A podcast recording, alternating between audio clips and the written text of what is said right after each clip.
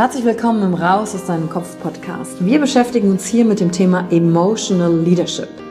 Wir handeln aus zwei Gründen, weil wir etwas fühlen wollen oder weil wir etwas nicht fühlen wollen. Und deswegen gucken wir uns im Leadership drei Säulen an, weil Emotionen sind häufig für viele Menschen noch so ein sehr ungreifbares Thema. Die erste Säule ist die Wissenschaft.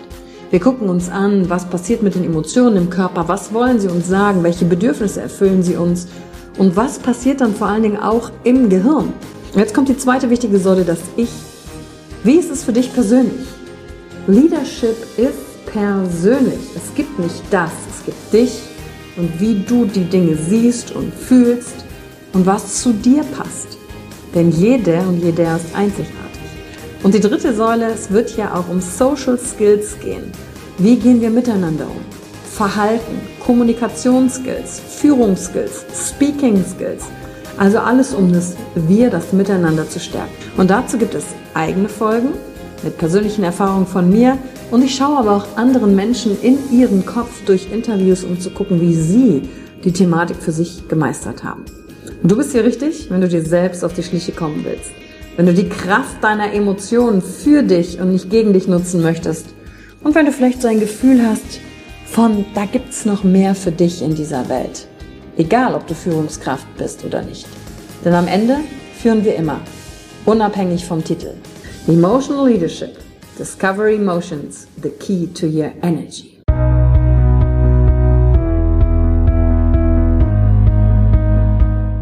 Hallo und herzlich willkommen bei einer neuen Folge von deinem Podcast Raus aus deinem Kopf. Hier holst du dir dein Wissen und deine Inspirationen rund um das Thema emotionale Intelligenz und Kompetenz. Danke fürs Einschalten. Viel Spaß mit der heutigen Folge.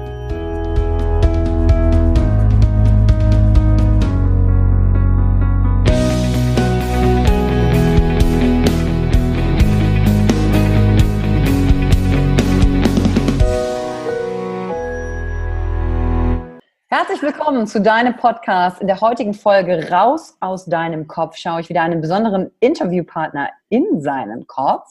Und zwar ist es ein Jung aus Remscheid, quasi gar nicht so weit um die Ecke, da wo ich geboren bin. Astreines Deutsch, somit fängt der heutige Podcast schon mal an. Und zwar sitzt mir gegenüber Sharon Paschke. Und Sharon ist Persönlichkeitscoach und Sportmentor oder Persönlichkeitsmentor und guckt anderen Leuten in den Kopf und welche Strategien die sich zurechtgelegt haben, entweder für Erfolg oder Misserfolg.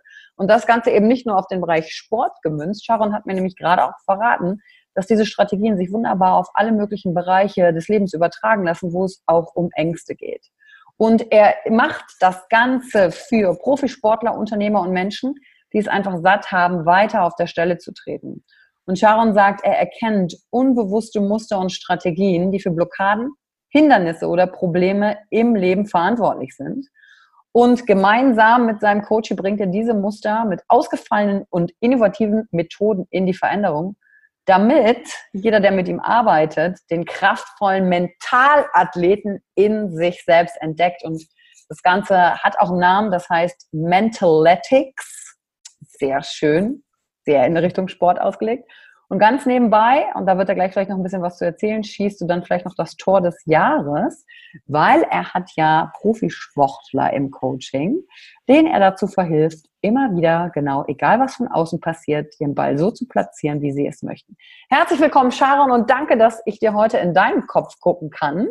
Und da bin ich nämlich direkt bei der ersten Frage. Wie hast du gefunden, wer du bist? Und wie beantwortest du die Frage, wer bin ich? Wer ist Sharon, wenn du nicht sagst, ich bin Persönlichkeitsmentor oder Sportmentor? Ich bin ein Mensch, der es liebt, seinem Herzen zu folgen. Und ich äh, habe das kostbarste Gut entdeckt in meinem Leben und das ist die Zeit. Meine Lebenszeit. Sie ist endlich und ich gebe meine Zeit nur für das her, was ich auch wirklich gerne mache. Und ja, wenn du mich fragst, wer ich bin, dann bin ich der, der seine Zeit genießt. Und zwar im Moment. Du, das finde ich total schön und da würde ich direkt einsteigen, weil grundsätzlich ganz viele, die zuhören, kennen das. Ähm, wahrscheinlich theoretisch, dass sie sagen, boah, ich will gerne nur meine Zeit mit Dingen verbringen, die ich liebe, aber wie stelle ich das überhaupt an? Und du hast mir eben schon einen Teil deiner Geschichte erzählt, wie, wo ich mir denken kann, dass es dazu gekommen ist, dass Zeit dir so wichtig ist. Deswegen wäre meine erste Frage, wie hast du entdeckt, dass es genau das ist, dass Zeit dir wichtig ist? Wann ist das in dein Leben getreten? Und zweitens, wie hast, du, wie, wie hast du es geschafft, das für dich umzusetzen, dass du das auch so leben kannst? Ähm, gut, das sind quasi zwei Antworten. Die erste Antwort, genau. die ich entdeckt habe, ist, ich war elf Jahre alt, saß bei einem Kinderarzt und der hatte mir gesagt, ja, ähm, Sharon, mit dem Lungenvolumen wirst du es so bis, bis 15 machen. Ich habe das nicht gehört, was er nach dem Komma gesagt hat, wenn du nicht zu mir gekommen wärst. Meine Mutter hatte dementsprechend schon vorher reagiert, also so viel zum Thema Gefühle. Ähm, hat noch gesagt, wie können Sie sowas sagen? Und ich habe da gesessen und gedacht, boah, warte mal, das ist nicht mehr so lange Zeit. Und der Autor von Peter Pan hat gesagt, äh, im Leben eines Kindes gibt es immer einen Moment, in dem schlagartig erwachsen wird. Und das war sicherlich mein Moment. Und ich habe gedacht, boah, krass, ich habe jetzt nicht mehr so viel zu leben und was mache ich denn jetzt? Und soll ich jetzt weiterhin die ganzen Medikamente nehmen und die Spritzen in meinen Körper jagen lassen? Also bis zu dem Zeitpunkt bin ich von Uniklinik zu Uniklinik gerannt. Ich habe Medikamente ohne Ende genommen. Ich habe mir so viele Spritzen in meinen Körper jagen lassen. Ich weiß nicht, stellenweise glaube ich, dass meine gesamte Familie noch nicht so viele Spritzen abbekommen hat. Ähm, ich habe einfach versucht, diese, dieses Asthma in den Griff zu kriegen und meine zig Allergien, die ich hatte. Mhm. Und irgendwann wirst du halt ja an so einen Moment gebracht, wo du merkst, krass, die Zeit ist halt einfach endlich. Und das fühlt sich, also in dem Moment fühlte sich das richtig übel an. Auf der anderen Seite hatte es in dem Moment scheinbar auch etwas sehr Schönes für mich bereitgehalten. Und zwar sofort zu, auszusieben für mich, ist das jetzt etwas, was ich machen möchte? Ja oder nein? Heißt, ähm, ich habe ab dem Moment mein Leben einfach in die Hand genommen, habe meine Eltern darum gebeten, dass ich jetzt erstmal alle Medikamente und alles mal sein lassen kann äh, und einfach mal auf meinen Körper hören möchte. Ich möchte jetzt, alle funktionieren ja gleich. Ich habe angefangen, erstmal diese Warum-Fragen zu stellen. Warum trifft es mich? Warum gerade ich? Naja, wenn der Himmel da aufgeht und der liebe Gott sagt, das ist, weil du nicht aufgegessen hast, dann bringt mir die Antwort auf das Warum auch nichts. Also habe ich mir eine andere Frage gestellt und zwar, wenn doch alle Lungen gleich funktionieren, dann was muss ich eigentlich tun, damit meine Lunge wieder besser läuft? Und diese Fragen hast du dir mit elf gestellt? Nee, das kam erst ein paar Jahre, also so zwei, drei Jahre später und dann habe ich mich für Sport entschieden. Und dann habe ich halt gesagt, ich melde mich einfach mal im Fußballverein an. Ja? Und ähm, äh, das war dann der Moment, als der Trainer mich geduldet hat und ich einfach immer so mittrainieren durfte, weil ich zwischendurch immer meine Asthmaanfälle bekam. Und äh, das war halt nicht sonderlich schön, das so zu sehen, wahrscheinlich für manche Leute. Mhm. Ähm, zwischendurch gab es normale Phasen und dann wieder diese Hardcore-Phasen. Und letzten Endes habe ich einfach alles darauf gelegt, mir ja etwas vorzustellen, was ich eigentlich möchte. Wie möchte ich sein? Wie fit möchte ich sein? Und ähm, wie gestalte ich mir mein Umfeld? Ich habe mich mit Leuten umgeben, die ja größer waren, stärker waren, im sportlichen Kontext gesehen. Ähm, ich habe das gemacht, wonach mir wirklich war in dem Moment. Ich habe einfach auf meinen Körper gehört. Und das ist auch dann die Beantwortung des zweiten Teils der Frage. Ich höre sofort auf mein Gefühl. Also möchte ich mit dem Menschen Zeit verbringen oder nicht? Ich, wenn ich mit einem Menschen keine Zeit verbringen möchte, ich möchte auch nicht, dass jemand mit mir Zeit verbringt, wenn er keine Lust hat. Mhm. Deswegen sage ich das dann auch sehr klar. Das ist manchmal sehr schwer. Ich mache es auch in meiner Familie so deutlich. Und äh, das, ja, sage ich mal, macht das Umfeld ein bisschen kleiner, aber dafür werthaltiger.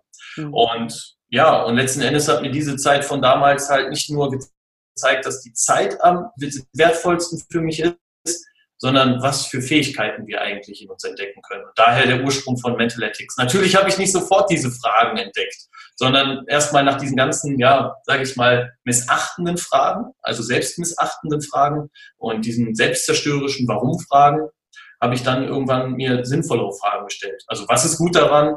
Was will mir die Situation zeigen? Am Ende habe ich die tatsächliche Antwort doch erst, na, knapp 14 Jahre später bekommen. 14, 15 Jahre später. Ähm, heute ist es das Schönste, was mir damals passiert ist. Ja, weil daraus natürlich all das erwachsen ist, was du jetzt tust, wie du anderen hilfst, wer du bist. Ne? Klar, ich war nie Profisportler. Also was zum Himmel bilde ich mir ein, Profisportler zu begleiten? Ähm, ja, aber die Tatsache ist die, ich habe damals sehr viel mit Vorstellungen gearbeitet. Ich habe immer einen Walkman in den Ohren gehabt. Ähm, das ist so ein Ding mit Kassette. Und ähm, da lief immer ein Lied ganz oft. Und das war immer so. Da, da, da, da, so, da ich jetzt nicht so gut singen kann, das war Billie Jean und Michael Jackson und ich habe das immer gehört und mir immer vorgestellt, auch so zu tanzen. Habe manchmal mich dann heimlich in mein Zimmer zurückgezogen und habe einfach getanzt. Und ähm, interessant war, dass mein Vater irgendwann mal reinkam und da gab es ja noch keine Zeit so mit YouTube und was weiß ich, dass du immer alles abrufbar hattest. Und er fand es total faszinierend, dass ich schon so tanzte wie Michael, obwohl ich ihn nie gesehen habe, so wie er tanzt. Das war interessant. Naja, dann fing ich an, mich jeden Tag da hineinzusteigern, auch in die Vorstellungswelt. Und das war, glaube ich, die Grundlage für das heutige Mentaltraining und für die Hypnose auch. Äh, denn letzten Endes ab 16, 17 war ich dann ja so Double von Michael Jackson. Hab dann äh, ja so auf Firmenfeiern getanzt und hab ein bisschen Taschengeld damit ja, Warst du dann immer der, der Moonwalker? Exakt, der Moonwalker. Also entweder Beat It, Billie Jean oder Smooth Criminal waren die Lieder, die ich getanzt habe. Und ähm, ja, Voraussetzung war, dass ich mich nicht so schminke, sondern einfach nur den Hut hatte. Ähm, die weißen Handschuhe. Und den, und den Glitzerhandschuh, genau. Und dann habe ich getanzt und das war ganz in Ordnung. Ähm, allerdings alles andere kann ich nicht tanzen. Ich kann nur Michael Jackson tanzen. Ja. ja, du hast ja alles andere wahrscheinlich einfach nur noch nicht vorgestellt. Äh, sonst wäre es ja ganz einfach gewesen. Hast du das war das so, weil ich meine, damals kanntest du ja Mentalcoaching nicht. Ich glaube, das ist ja dann erst hinterher daraus entstanden, dass das tatsächlich ein Berufszweig ist, wo man wirklich lernen kann. Dann ist das aus dir quasi intuitiv herausgekommen. Was mich nämlich fasziniert daran ist, dass du sagst, ich suche mir Leute, die größer sind und stärker sind. Weißt du, viele Leute, die nicht da sind, sind dann eher noch eingeschüchtert davon, sich größere und stärkere zu suchen, machen sich dann eher im Kopf fertig, so nach dem Motto, ja, ich bin da ja noch nicht. Und das konfrontiert ja einen auch dann je nachdem, wie man es betrachtet, vielleicht mit der eigenen Schwäche. Aber du hast das gar nicht so aufgefasst. Warum nicht?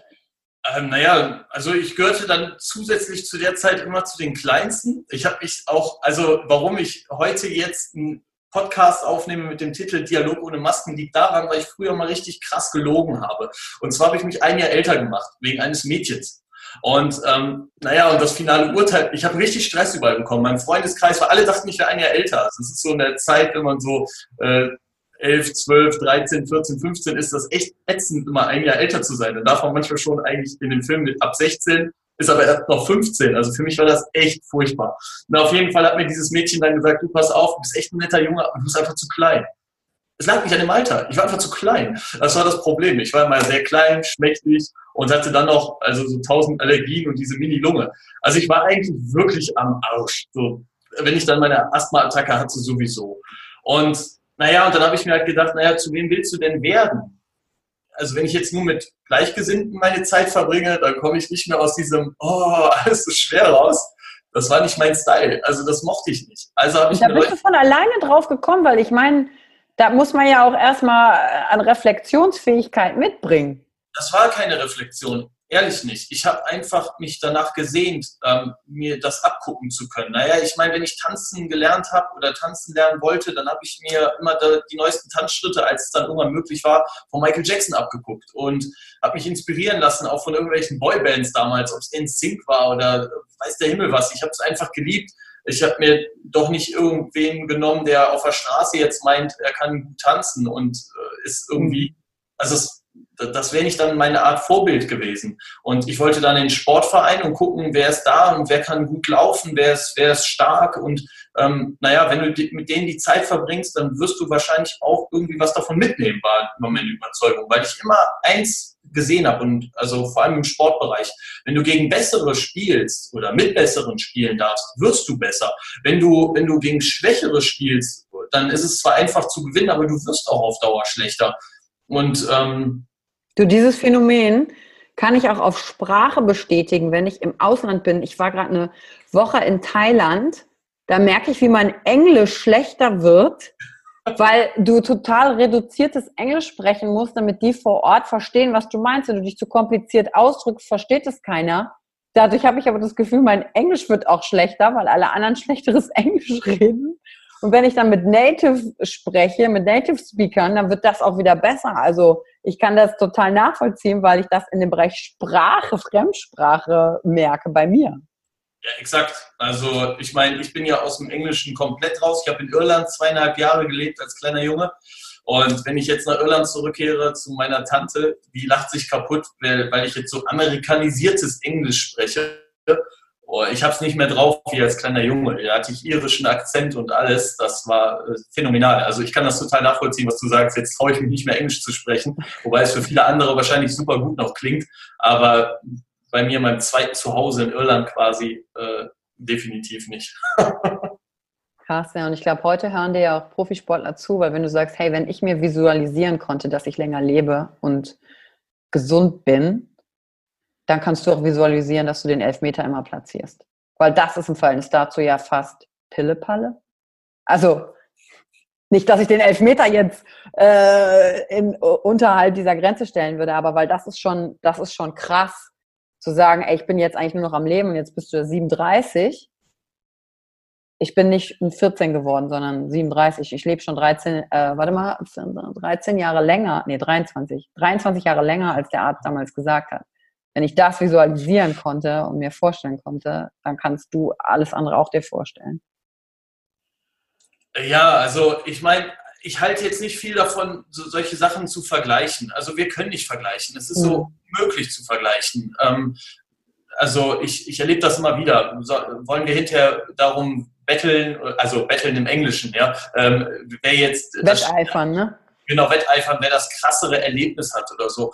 Ähm, ich habe sicherlich bin ich mein Camino gegangen, aber wenn ich die Klienten höre, die bei mir sind, dann höre ich hier Geschichten, das ist, das ist der Ultrahammer. Ähm, und genau das wieder. Ist das eine stärker oder nicht? Aber du hast vollkommen recht. Genau das ist der Punkt. Wir müssen es immer ins Verhältnis setzen. Und ich finde, für mich der mittlerweile stärkste Satz, den ich entdecken konnte, ist, es ist, wie es ist.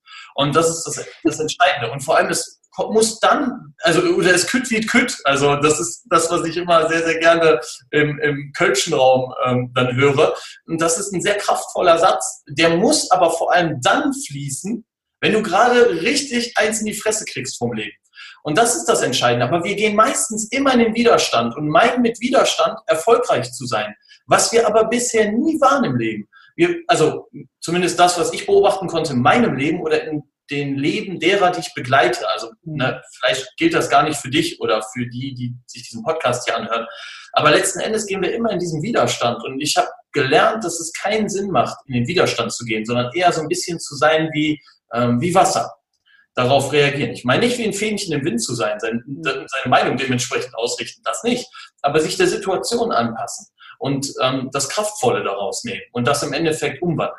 Hast du dann, weil es ist, wie es ist, ist auch ein essentieller Satz meiner Trainings und Seminare, ähm, den in der Theorie zu hören, aber in der Praxis zu fühlen und zu verstehen, was es in dem Moment bedeutet. Kannst du für dich irgendwie übersetzen, wie, wie vielleicht es jemandem leichter fällt oder welchen Ansatz er wählen, er wählen kann, um, wenn das Leben ihm in die Fresse haut?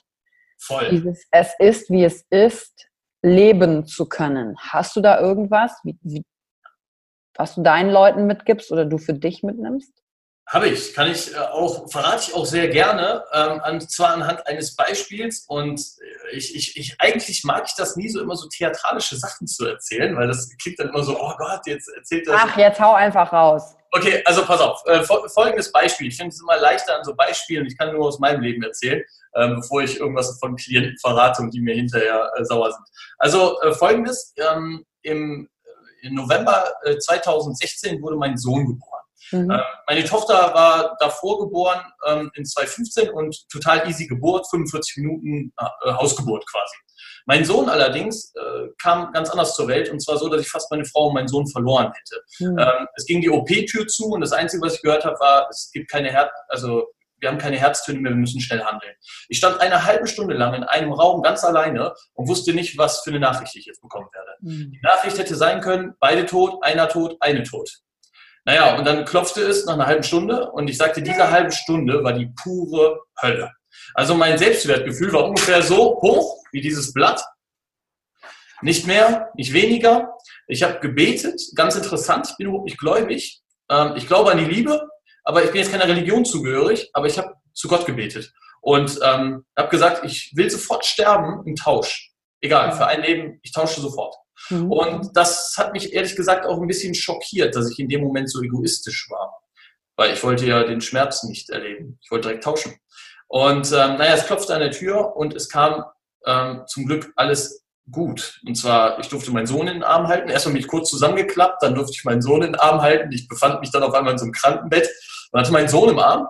Und meine Frau kam ein bisschen später reingeschoben, ähm, weil sie noch aus der Vollnarkose aufwachte und sagte zu mir, ähm, du, was ist los? Warum weinst du? Und dann habe ich gesagt, ja, ich bin einfach glücklich, dass es euch beiden noch gibt. Und dann hat sie gesagt, wieso so dramatisch?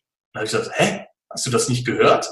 Dass ihr keine Herztöne mehr? Und sie so, nee, ich wusste einfach nur, es wird jetzt alles gut. Also sie hatte eine völlig andere Perspektive der Situation. Ich war völlig am Limit und sie war einfach befreit, dass man ihr jetzt helfen konnte.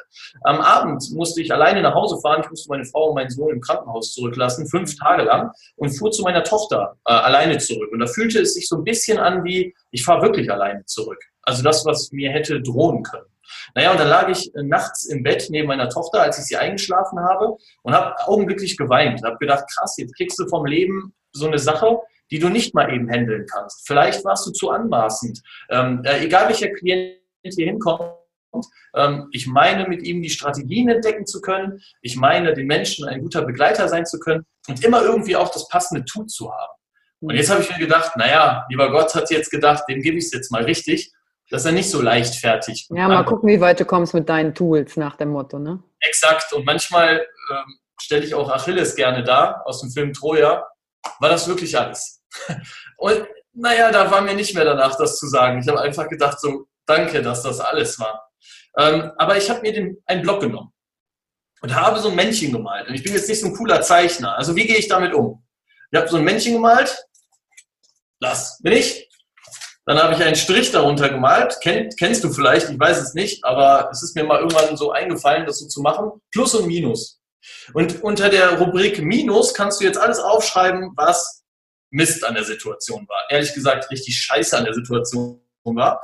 Und dann kriegst du die Liste eigentlich relativ schnell voll. Mhm. Das ist die Liste des Gehirnträgers. Ja? Also der Gehirnträger, der kriegt das Ding voll ohne Probleme. So, der Gehirnbenutzer ist auf der anderen Seite. Also Gehirnträger links und Gehirnbenutzer kommt jetzt auf der rechten Seite. Und Gehirnbenutzer ist, naja, ich muss mir jetzt entscheidende Fragen stellen, damit ich auch schon erkennen kann, was ist denn jetzt schon gut in der Situation. Eine Komponente dürfen wir niemals vergessen, das ist die Zeit. Und naja, erstmal habe ich mir die Frage gestellt, was ist gut an der Situation? An dem Abend des ganzen also so 22-stündigen Tages der ganzen Geburtssachen mit OP und so. Hm. Ich habe wirklich dazu gesagt, nichts, gar nichts. Was macht daraus einen besseren Menschen? Also, oder was, was daraus macht aus dir einen besseren Menschen? Nichts. Also, ich habe mir nur solche Antworten gegeben. Alles scheiße. Das erste Mal habe ich was erlebt, was nur scheiße ist. Naja, und dann habe ich mir die Fragen einfach viel, viel öfter gestellt. Da ich eh nicht schlafen konnte, meine Tochter schön geschlummert hat neben mir, habe ich mir diese Fragen so oft gestellt, bis Antworten kamen. Und ähm, ja, da hast du schon mal nicht aufgegeben, die Fragen zu stellen. Ne? Ja, aber es gab nur einen Grund. Und der eine Grund ist, dass ich Menschen begleite. Ich habe die Verantwortung, genau in solchen Situationen eben den Kopf hochzuhalten, so wie schön man das immer sagt, aber Mentaltraining hat so mal viel Bedeutung, vor allem da wir im Smartphone-Zeitalter ja nur einen Kopf runter haben. Mhm. Ähm, zu schauen, wie kriege ich diese Sache jetzt gerockt? Also was, was an der Situation ist denn gut? Da muss doch was Gutes sein, weil wenn ich ja im Sinne der Dualität etwas sehr, sehr Negatives erlebe, also das Kreuz relativ weit außen habe, muss ja zeitgleich etwas super Positives sein. Auf der anderen Seite. Aber was ist es bloß? Naja, und dann ging es eigentlich ganz schnell. Also erst einmal zeigt mir die Situation, dass es etwas Wichtigeres gibt als mich selbst. Und zwar eine Menge Personen und die direkten Personen um mich herum, meine Kinder und meine Frau. Dass ich gesehen habe, wie wertvoll es ist, einfach einen kleinen Menschen auf dem Arm haben zu dürfen, der in den Arm nimmt und einen bedingungslos trösten kann, obwohl meine Tochter das gar nicht wusste, dass sie es tat. Ähm, dass ich überhaupt die Ehre haben darf, in so eine Situation gekommen zu sein, weil mit elf sah es gar nicht so danach aus, dass ich überhaupt jemals Kinder haben würde. Ja, du den Blick extrem aus der Situation selber rausgenommen und von viel, viel, viel, viel, viel, viel weiter oben geguckt. Ne? Genau. Ich habe auch gesagt, ich bin dankbar dafür, dass ich sowas in der Art ja erleben darf, weil andere Menschen, die haben jeden Tag Schiss, wenn sie rausgehen, dass sie vielleicht erschossen werden oder umgebracht werden. Also das, das sind natürlich jetzt extrem ähm, Vorstellungen oder extreme Verhältnisse, aber letzten Endes müssen wir sie immer ins Verhältnis rücken. Also die entscheidende Frage, die ich mir dann stelle, ist, und das ist ein bisschen eine Anlehnung auch dessen, weil ich mich sehr viel mit Anthony Robbins beschäftige, ist entweder die Frage, geschieht Leben für mich oder ist es gegen mich? Und das ist ganz entscheidend. Und ich bin eigentlich jemand, und eigentlich in Anführungszeichen zu dem Zeitpunkt, ähm, es geschieht für mich. Aber in dem Moment habe ich irgendwie nicht mehr gedacht. Und deswegen war es meine Hauptaufgabe, das jetzt zu drehen. Weil wenn ich das nicht drehe, bin ich kein guter Begleiter mehr für meine Klienten. Mhm. Ja, und dann bin ich zu einem Coach gegangen danach. Ich, wollte, ich habe gemerkt, ich muss zu einem Coach gehen. Ich muss zu einem gehen, der mich am besten gar nicht kennt, in dem, was ich tue und wie ich denke. Und naja, und dann habe mich einer begleitet mit Wingwave. Und Wingwave kannte ich immer in der Theorie. Und dann habe ich das erlebt und das war phänomenal zwei Stunden. Und dann habe ich mich in Wingwave zertifizieren lassen, ausbilden lassen, mein Geschäftspartner auch. Ja, und das führte dann letztendlich dazu, dass ähm, alleine schon durch diese Situation ich auch noch beruflich eine viel genialere Erfolgsquote erreichen konnte. Und da reden wir von zwischen 80 und äh, 90 Prozent von der Erfolgsquote her, wenn Leute jetzt wegen Themen zu uns kommen. Und das war vorher nicht im entferntesten diese Erfolgsquote. Was ist also, da passiert bei dem Wingwave Coaching mit dir? Kannst du das noch sagen? Weil ich glaube, das ist bei, äh, wenn man dir jetzt hier zuhört, das ist noch so für mich auch ein Open Loop im Kopf. So, was genau ist da passiert? Weil das Wingwave ein geiles Tool ist, da bin ich komplett bei dir. Aber was hat es für dich, für die Situation klären können? Ähm, genau, dazu, ich hatte drei Wochen danach Dauerschwere erlebt. Also das kannte ich nicht. Ich habe in meinem Kern immer glücklich, äh, ein Glücklichsein, weil ich einfach äh, so dankbar bin seit dem Erlebnis äh, von elf. Also als mhm. ich meinen 15. Geburtstag hatte, war richtig geil. Da wusste ich so, jetzt, jetzt kann's, ich kann mich einfach an Kleinigkeiten seitdem freuen. Ja? Und genau das ist der Punkt, dass ich an dem, in dem Erlebnis mit meinem Sohn, dass ich auf einmal gemerkt habe, ich habe das nicht mehr, ich lache nicht mehr. Drei Wochen lang habe ich nicht mehr gelacht, ich habe keine Witze mehr erzählt, ich hab, bin nicht mal durchgedreht, also ich rede auch wirklich gerne mal einfach Schwachsinn. Habe gedacht, das gibt es nicht mehr bei mir. Es ist nur noch, ich bin nur noch so ernst. Und wenn Unternehmer mich anriefen von irgendwo und wollten von mir gecoacht werden, habe ich gesagt, ja, auf 100 Kilometer Entfernung gibt es so viele Coaches, nehmen Sie bitte einen anderen. Habe ich gedacht, was ist los mit Ihnen? Und ich habe halt gedacht, nee, ich will mal bei meiner Familie bleiben. Aber ich habe das ich habe mir gedacht, nee, ich will die Zeit meiner Familie verbringen. Ich will nichts anderes mehr machen. Aber das ist nicht, das, das kann jetzt nicht sein, weil meine Berufung habe ich gefunden. Mhm. Und naja, und dann habe ich halt gedacht, äh, das, ich muss zu einem Coach gehen. Das, diese Schwere kenne ich normalerweise nicht, nicht über drei Wochen lang. Dann bin ich zu dem Coach gegangen und hat er gesagt, ich werde Ihnen nicht helfen, weil Sie haben was Krasses erlebt. Sie haben fast Ihre halbe Familie verloren. Das ist normal, dass man so fühlt. Und dann habe ich gesagt, aber es ist nicht normal für mich, 24 Stunden so zu fühlen. Mhm. Und er hat gesagt, okay, das ist komisch. Dann hat er gesagt, schließ die Augen. Ich so, okay, was soll ich machen? Er so, ich berühre dich gleich. Ich so, wo denn? ja, und dann hat er gesagt, an den Knien. Dann habe ich gesagt, alles klar. Ähm, also ich musste nur wissen, was. Ja, und dann hat er das mit mir gemacht und sollte halt an mein Erlebnis zurückdenken, an den schlimmsten Moment. Mhm. Und ähm, interessanterweise war der schlimmste Moment, als ich aus der Fensterscheibe guckte und gebetet habe und halt gesagt habe, ähm, so, ne, ich will jetzt tauschen. Ja, und seitdem er das dann gemacht hat mit den Knien, habe ich erstmal gedacht, was macht er da? Und was soll das jetzt? Das soll jetzt helfen? Und er brachte damit mein Hirn ins Gleichgewicht. Und ja, zwar das Erlebnis damals ins, in die Vergangenheit auch. Also, dass es da bleibt und nicht ähm, in der gegenwärtigen Zukunft ist. Weil immer, wenn ich davon erzählt habe, habe ich geweint. Ich konnte die Geschichte gar nicht zu Ende erzählen, so wie ich sie dir gerade erzählt habe oder euch allen. Ja, weil du stecken geblieben bist mit der Emotion in diesem Moment, ne?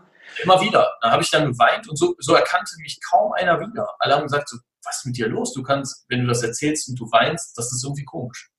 Naja, und letzten Endes ähm, ist es dann so verlaufen, äh, dass ich danach ja, mich ins Auto gesetzt habe, erstmal nicht viel gespürt habe, fühlte mich einfach gut nach dem Coaching, rief Martin an, meinen äh, besten Freund und Geschäftspartner, und habe gesagt, ähm, hat einen Witz erzählt. Und dann meint er so, alles in Ordnung bei dir? Und dann habe ich gesagt so, ja, alles bestens. Dann meint er so, ja, du hast in den letzten drei Wochen keinen Witz mehr erzählt.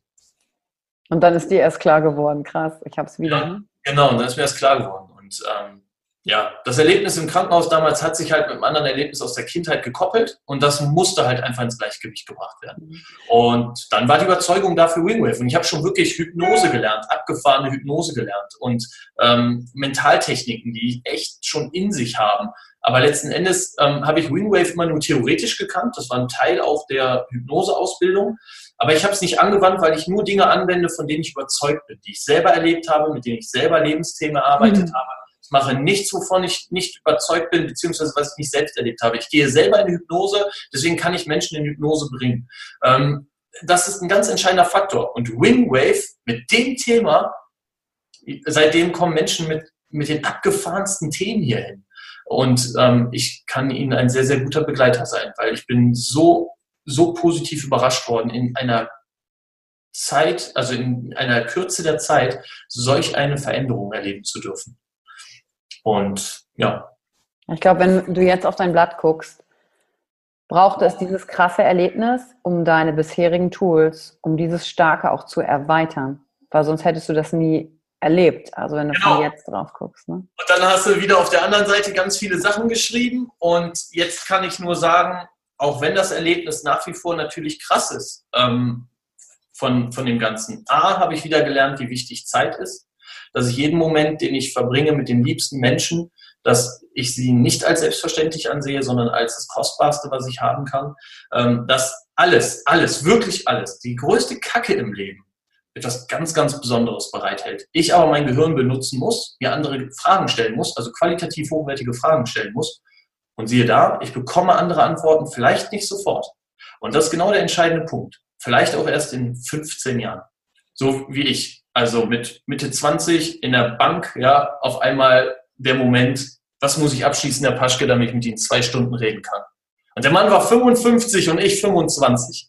Und ich habe nur noch gedacht so, ne? Warum? Ja, dann sagt er, weil sie zuhören können. Und sie tragen keine Maske. Und das war echt cool. Und das hat mir, das hat mir die Augen geöffnet. Und dann habe ich gesagt, okay, ich bin ein echt guter Banker. Ich war echt ein super Banker. Es hat Spaß gemacht. Ähm, aber dann habe ich gekündigt und habe Sozialpädagogik studiert mit Schwerpunkt Sozialpsychologie und Supervision. Und dann fing das alles an mit Hypnose, mit was weiß ich. Also die Geschichten sind en masse. Mhm. Und letzten Endes bin ich dazu da, um Menschen zu ihrer wahren Kraftquelle zu führen, und zwar ihrem Unbewussten. Dass viel zu wenige von uns anzapfen, wissen, dass es das gibt, für sich nutzen. Und da bist du, glaube ich, beim Gehirn, Gehirnträger und beim Gehirnbenutzer. Wer benutzt hier wen? Benutzt dein Gehirn dich oder du dein Gehirn? Ne? Das ist auch gut. Das, das, ist eine gute, das ist auch eine gute Beschreibung. Benutzt dein Gehirn nicht, das gefällt mir. Darf ich das verwenden? Ja, darfst du verwenden, sehr gerne.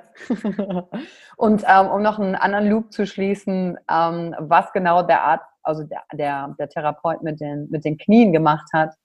Beim Wingwave geht es darum, das Gehirn auszugleichen und manuell für den, den Körper den Prozess in Gang zu setzen, um solche feststeckenden Emotionen durchzuprozessieren, also zu befreien. Und ähm, man tappt dann zum Beispiel auf die Schultern oder an die Arme rechts, links abwechselnd oder in dem Fall auf die Knie rechts, links immer abwechselnd, weil das die Impulse an das Gehirn sendet. Nur um das noch zu schließen, was genau hat er da mit den Knie gemacht? Oder mit, kannst du auch mit Winken machen? Genau, mit Winken oder auch mit Hören auf dem Ohr. Es gibt extra Musik, rechts, links die Töne, äh, weil, ähm, ich habe es in einem anderen Podcast schon mal erklärt, im Prinzip wird die REM-Schlafphase danach imitiert, manuell. Genau. Schlafphase, das ist das, wo die Augen ganz schnell rechts und links hin und her bewegen, was die ganzen Erlebnisse am Tag durchprozessiert vom Gehirn in die unterschiedlichen Stufen des Unterbewusstseins. Und da kannst du quasi manuell von außen zuführen, dass das passiert. Nur damit das noch klar ist, was genau hat er mit den Knie eigentlich gemacht bei dir. Genau, weil es die linke und rechte Hirnhemisphäre dann ins Gleichgewicht bringen möchte. Sozusagen, wenn wir Angst haben oder irgendwas besonders Schlimmes aus der Vergangenheit, dann bleibt das in der rechten Hirnhemisphäre. Also so ist das für mich, wie ich es verstanden habe. Und dann leuchtet die rechte Hirnhemisphäre halt auf, wenn wir das jetzt untersuchen würden. Ja. Und das Winken oder dieses Taktile lässt halt die Linke, also die Logos halt angehen. Und man kann sich ja so vorstellen, dass der Logos halt sagt so, hey, pass auf, das ist in der Vergangenheit, das ist vorbei, du hast es überlebt, das ist alles gut. Im Endeffekt kannst du jetzt ganz viele Qualitäten da rausnehmen. Und irgendwann fängt es an, ins Gleichgewicht zu gehen, weil beide Hirnhemisphären anfangen zu leuchten. Und das ist genau das Ding. Also ich habe da eine Einkaufstüte im Flur gehabt, die habe ich nicht weggeräumt, weil ich nicht wusste, wohin damit, weil ich einfach noch nicht zuvor, ach, da habe ich schon mal fast ein Kind verloren und meine Frau und da bin ich so und so umgegangen, bin ich danach kurz in den Einkaufs, äh, in den Supermarkt gegangen, habe mir eine äh, Flasche Wasser gekauft und dann war alles gut. Das kann, konnte ich nachts so nicht verarbeiten. Deswegen stand diese Tüte da weiter in meinem Flur und ich musste zu diesem Coach Und der hat die Variante genommen, mir auf den Knien rumzutippeln. Aber letzten Endes gibt es da die super Erklärung zum Wingwave Coaching in diversen YouTube-Videos. Und ähm, wenn das jemand interessiert, dann definitiv ähm, könnt ihr euch damit beschäftigen oder solltet ihr euch damit beschäftigen, weil es ist ein sensationelles Werkzeug. Aber viele Wege führen nach Rom. Es gibt nicht nur das, es gibt da sicherlich auch ganz, ganz viele andere tolle Sachen. Ja, und natürlich könnt ihr mit Sharon auch Kontakt aufnehmen, weil die Kontaktdaten von ihm findet ihr ja auch in den Show Notes, um zu gucken, was genau macht er, kann er eure Muster durchbrechen äh, wo, oder wo stehe ich äh, im Wald und sehe nicht, dass ich im Wald stehe, genau vor dem Baum, der behindert, dass ich weiter nach vorne komme. Und gibt es was, Hast du noch eine Methode, wie du heute mit, ähm, also hast du überhaupt noch Ängste? Wie gehst du mit Ängsten um? Ähm, ich habe gedacht bis vor kurzem, ich hätte kaum Ängste. Seitdem ich Kinder habe, habe ich Angst um meine Kinder. Das ist eine andere Angst, die ich jetzt habe. Oder ich bin früher voll gerne auf äh, irgendwelche Attraktionen gegangen, auf der Kirmes oder so, egal was. Also umso schneller, umso höher, desto besser. Da bin ich jetzt vorsichtiger geworden. Ich fahre auch nicht mehr so schnell Auto, wegen der Kids halt einfach. Ähm, deswegen, ja, Angst habe ich. Ich äh, denke auch, also ich bin auch der Überzeugung, dass jeder Mensch Angst hat. Ähm, ich glaube, das entscheidende Kriterium ist eigentlich, oder das größte Problem, was wir Menschen haben, ist, dass wir meinen, wir dürfen keine haben. Also keine Probleme. Ich glaube, das macht den Leuten am meisten Angst, ähm, wenn sie welche bekommen. Die zeigen eigentlich an, dass wir am meisten wachsen. Also ich bin froh, dass ich Angst habe. Angst ist ein sehr kostbares Gut, denn oder eine kostbare Eigenschaft, denn sie stellt mir auch viele Fähigkeiten zur Verfügung, die ich dann normalerweise nicht habe. Die Frage ist halt nur, lehnt sie mich oder fördert sie mich? Aktuell fördert mich meine Angst. Ich habe nicht, äh, zum Glück nicht erleben müssen, wie mich Angst lebt, außer in diesem Krankenzimmer einmal. Mhm. Ansonsten, ähm, doch, Angst habe ich auch noch, aber schon sehr kleine Angst, sagen wir es mal so. Es kommt schon auf den Bereich an. Ansonsten, also Selbstwertängste eher nicht. Also das habe ich zum Glück nicht mehr oder nicht. Das hatte ich dann früher dementsprechend abgelegt. Ja, und ich meine, die Art der Angst äh, um die Kinder, die ist ja auch insofern sinnvoll, dann zum Beispiel langsamer mit dem Auto zu fahren, äh, weil sie macht dich ja bewusster für die Leben, die da noch mit dir sind und dass es nicht nur um dich geht. Also eine nicht lebende Angst, sondern eine positive, umsichtige Angst für dich einschließend und die, die du liebst. Ne? Genau. Es ist natürlich immer einfach, das mit Kindern zu begründen. Generell bin ich halt der Überzeugung, dass das äh, für jeden gilt, ähm, egal ob Kinder oder nicht. Also ich finde das auch immer anmaßend, wenn jetzt zu sagt, er muss jetzt da irgendwie Kinder haben, um das zu erkennen. Überhaupt nicht. Also ähm, für jeden ist ja ein anderer Weg bestimmt im Leben. Und äh, ich bin der Überzeugung, dass, dass wir eigentlich immer einen gesunden Grad an Angst haben sollten. Ähm, weil sonst sind wir uns ja selbst nicht ein gewisses Level wert, ja. Und es ist doch wichtig, dass, dass wir sagen, hey, pass auf, ich habe hier Angst, weil ähm, ich bin kostbar. und ja. ich möchte mein Leben nicht einfach so gefährden und möchte vielleicht noch ein paar Sekunden, Minuten mehr leben dürfen. Also von daher ähm, ist es schon sehr sinnvoll. Aber ich meine, du hast auch Bühnenerfahrung, du weißt, dieses Vorträge zu halten. Nur wenn dort jemand steht und möchte etwas erzählen und kann nicht und ist nicht die Person selbst, dann das ist, das ist natürlich etwas, wo wir uns dann angucken können, was, was blockiert denn da gerade? Oder wie du es gerade gesagt hast mit dem Elfmeter. Ähm, wieso kann derjenige das im Training so super machen und auf einmal im Spiel nicht? Es gibt doch gar keinen Unterschied. Außer ich bewerte es als, oh, das ist jetzt viel wichtiger, weil hier sind 50.000 Leute mehr im Stadion. Mhm. Ja, klar, das ist natürlich, weil da mehr Augen gucken oder mehr Leute bewerten. Aber letzten Endes ist es nichts anderes als im Training. Es ist nichts anderes. Es ist exakt das Gleiche. Und wenn ich im Training jedes Mal das Gleiche abrufe und immer super Leistung bringe und dann habe ich das Spiel und schaffe es nicht, dann frage ich mich eigentlich, ähm, wie kann eine Person über die ganze Woche lang super Leistung bringen und dann in einem Spiel, wo es eigentlich nicht so wild ist, kann sie die Leistung nicht abrufen. Es ist viel schwieriger, fünfmal gut zu sein die Woche, als einmal gut. Mhm. Es ist nicht entscheidend, 90 Minuten, wenn man jetzt im Fußball ist, super zu sein, sondern es reichen ein paar Sekunden. Die überschatten alles. Wir wissen doch, wie es ist. Machst du, bringst du eine gute Leistung, schießt drei Tore, es ist die, die ganzen schlechten Aktionen zuvor egal. Das ist direkt so ein Halo-Effekt, den ich dann habe. Also überstrahlt direkt alles, genauso wie das Negative. Also wir können jetzt so ein super Gespräch haben und auf einmal sage ich etwas und das ist total unangenehm und auf einmal das ganze Ding hops. Und so. genau dann geht alles in die Hose.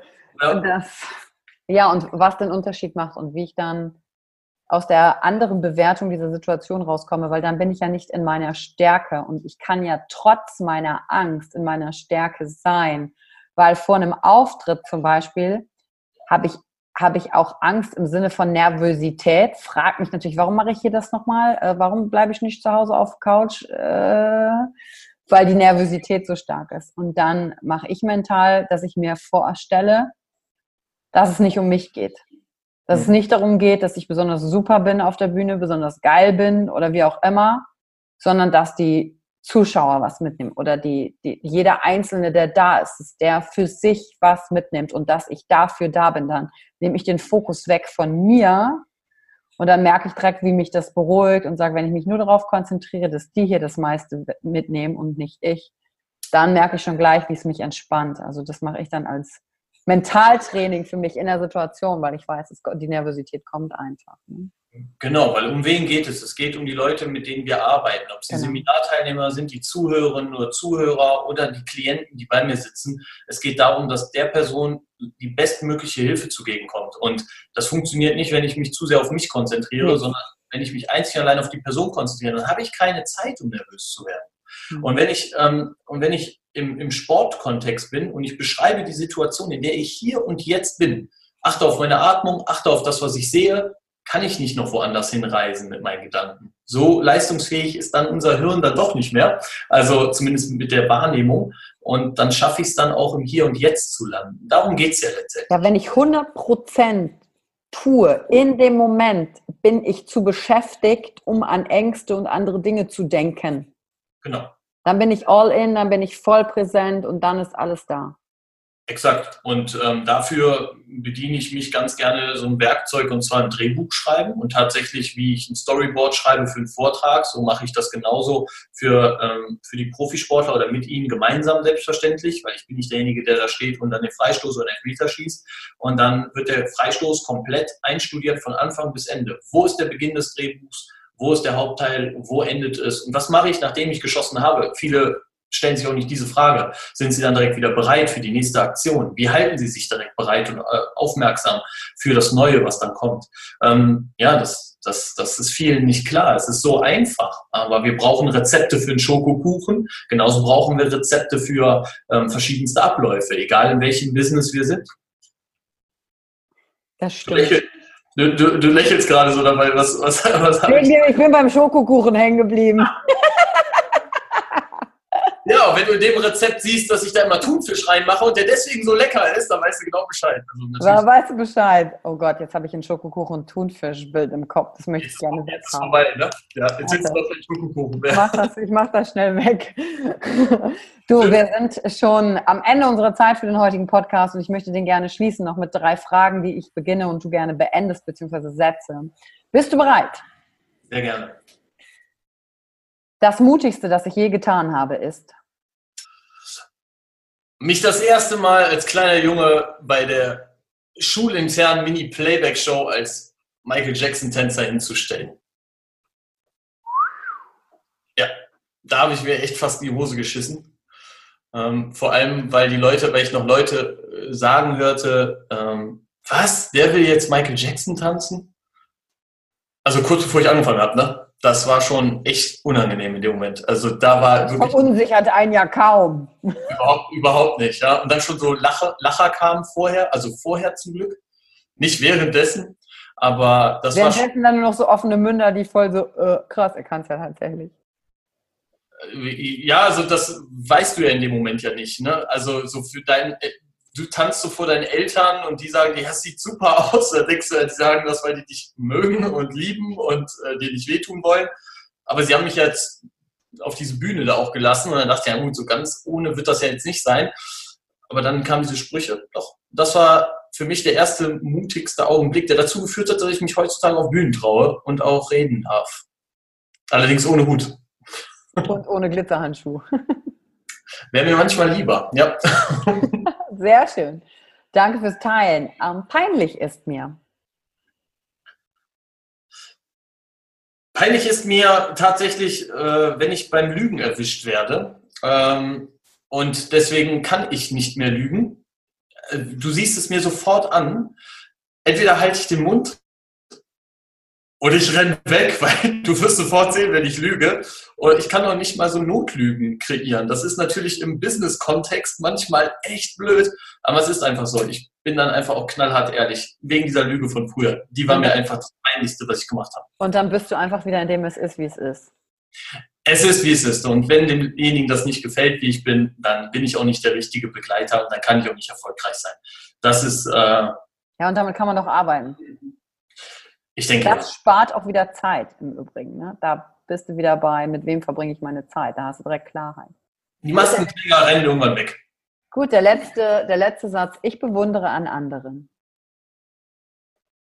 Muße. Muße, ja. Ich bewundere Muße. Ähm, ich liebe es, Momente zu genießen und darin übe ich mich sehr stark. Deswegen meditiere ich auch nahezu jeden Tag.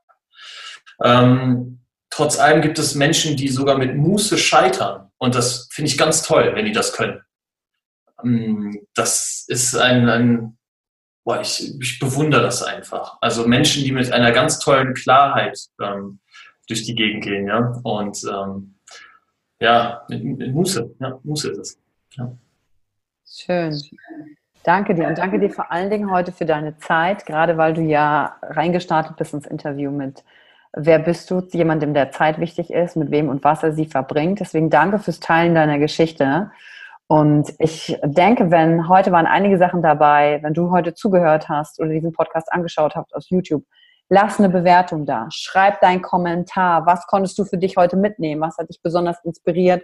Und guck natürlich auf jeden Fall in die Show Notes, wenn du sagst, hey, Sharon Paschke, den Namen notiere ich mir, da will ich jetzt nochmal genauer reingucken wie er funktioniert und dann nimm einfach mit Sharon Kontakt auf. Und ich danke dir fürs Reinhören in den heutigen Podcast und wir hören uns wieder beim nächsten Mal, wenn es wieder heißt, raus aus deinem Kopf. Dankeschön. Dankeschön. Danke. Danke für die Zeit, die du dir heute genommen hast, um dieser Folge zuzuhören. Damit hast du wieder etwas für dich getan, das dir niemand nehmen kann. Und wenn dir etwas aus dem Podcast gefallen hat, bewerte ihn gerne und teile ihn mit anderen Menschen die dadurch auch wachsen können. Wenn du Fragen hast oder dir eine Folge zu einem bestimmten Thema wünschst, schreib mir auf Instagram oder Facebook. Ich freue mich von dir zu hören. Deine Yvonne. Danke, dass du dir heute die Zeit genommen hast, reinzuhören. Die Folge hat dir gefallen? Dann lass mir doch eine Bewertung da. Schreib mir auf Instagram auch, wenn du einen Wunsch für eine eigene Folge hast. Und teile die Folge mit jemandem, der dir wichtig ist, wo du denkst, ah, der oder sie könnte davon profitieren. Und wenn du mehr zum Thema Emotional Leadership wissen möchtest, folge einfach den Links in den Show Notes. Ein Einstieg in unsere Welt der Emotionen könnte für dich auch die Emotion Entdeckertour sein. Ich freue mich auf dich und ganz besonders, dass du hier bist.